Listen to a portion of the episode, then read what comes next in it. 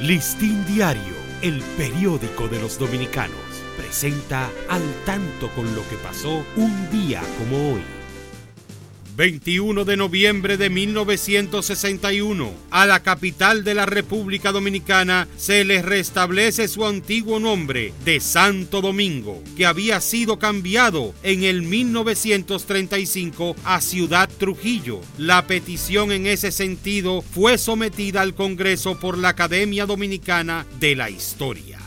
1975, los gobiernos vietnamitas de Hanoi y Saigón acuerdan una rápida unión como clave para la unificación del régimen comunista en la nación. Listín Diario, el periódico de los dominicanos, presentó al tanto con lo que pasó un día como hoy.